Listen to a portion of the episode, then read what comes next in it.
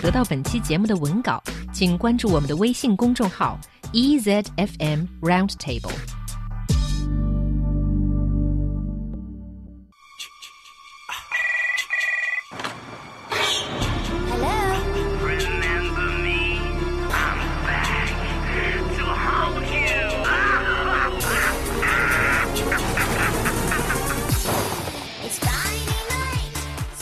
Hello and welcome to Roundtable's Word of the Week. This week we are talking about words and phrases related with Halloween. That's right. There's quite a few um, different monsters, typical costumes that you might see uh, people wearing. So we're just going to go through a few of those today. So first off, I want to start with the ever popular vampire. Also, sometimes uh, people dress as Count Dracula, and vampire and Count Dracula are actually two similar but separate things. 说到万圣节或者万圣节的装扮，很多人就会想到吸血 鬼的装扮，而说到吸血鬼，大家就会想到 Dracula 德拉库拉伯爵。但是这两者其实是有一点不同的。 You might just look at it this way Count Dracula is one type of vampire, one person who is also a vampire. Interestingly enough, the myth of Count Dracula as a vampire is based upon a real person from uh, Romania known as Vlad Tepes, and actually he ended up getting the. Um, the nickname, you might say, Vlad the Impaler, for the cruelty in which he would treat his enemies. 德拉库拉可以说是一种吸血鬼吧，而德拉库拉在小说中的原型是来自一个真实的人物，叫做 Vlad the Impaler，穿刺王弗拉德。 Yeah, and actually, the uh, the word vampire uh, it began in Eastern Europe, around the Balkans and the Caucasus Mountains. In its original use, it has nothing to do with sucking blood or you know taking uh, a creature's life essence or something like that, but rather it just had to do with someone uh, coming back kind of from the dead as a spirit and just really bugging the people in the village from where they were born. So something like a ghost, Something a like a haunted ghost, yes, exactly. yeah. And so now we're moving on to a werewolf, also known sometimes as a lycanthrope. Uh, and so basically, it's just the ability for someone to turn from human into a wolf or dog like creature. 狼人又叫做 lycanthrope， 也就是可以随意或者是在某些场合从人变成狼的这样一种生物。 hmm And then, of course, there is the mummy, perhaps the easiest costume to do uh, in all history of time. All you gotta do is take some toilet paper and wrap it around your body as many times as possible. But a mummy is basically just uh, a human or an animal whose skin and organs have been preserved due to exposure to chemicals, cold, low humidity, or anything.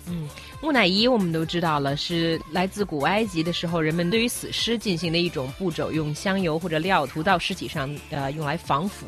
Uh, and then, of course, there is the zombie, and I think anyone familiar or a fan of The Walking Dead will know what zombie currently means right now. Basically, someone died or something died, and then it becomes reanimated, undead, and it wants to eat. It wants to eat brains or living flesh or something like that.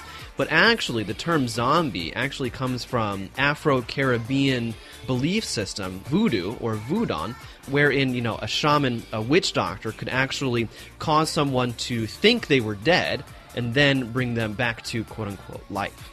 Very interesting。现在万圣节最流行的装束应该是装成 zombie 僵尸了。我们通常认为僵尸是一种由死人转化的生物，活人如果被它咬到也会变成僵尸。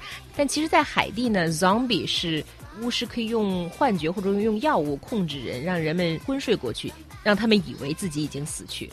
And then, of course, there is Frankenstein. And so, funnily enough, uh, at least in English, you know, so Frankenstein, the story by Mary Shelley, the monster is never actually named, right? The monster has no name. It's just called the monster. However, in popular culture, now we refer to the monster in that story as Frankenstein. Uh, and so, Frankenstein is a very popular character, or at least used to be, not so much anymore, uh, but used to see him in TV shows and comedies shows like satires and things like that. But again, it is it has been a very popular costume during Halloween.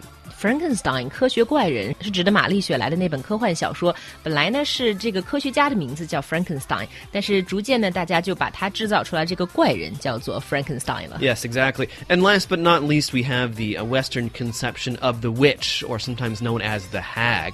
And basically, it's just like an older woman, usually with a wart on their nose and a big crooked nose and a big hat with a point on top. And they're supposed to be able to, um, you know, do black magic and, and things like that. And usually, they're associated with a black cat as well. 鹰钩鼻子，戴着高帽子，手拿魔杖，经常有扫帚和黑猫相伴，这就是我们常见的女巫 the witch。 And that's an easier costume as well. Yeah, and it's an easier costume, but also interestingly enough, I mean, like the Western conception of witch is very, very different from the Eastern conception. Uh, you know, the word witch is tied up in our religious history. You might say what you saw during, during especially the medieval, the medieval times, but also even later on, is that uh, you know women would be accused of being a witch, and what that meant was that they were, you know, having parties with Satan, the devil, and they were, you know, sleeping with the devil and using black magic and things like that in order to control other people. More than likely, this was all just superstition, and people were persecuting women for being young, usually, and uh, different. Exactly，在中世纪的时候，欧洲因为女巫的罪名迫害了不少女性。And that's all we have for this week's Word of the Week.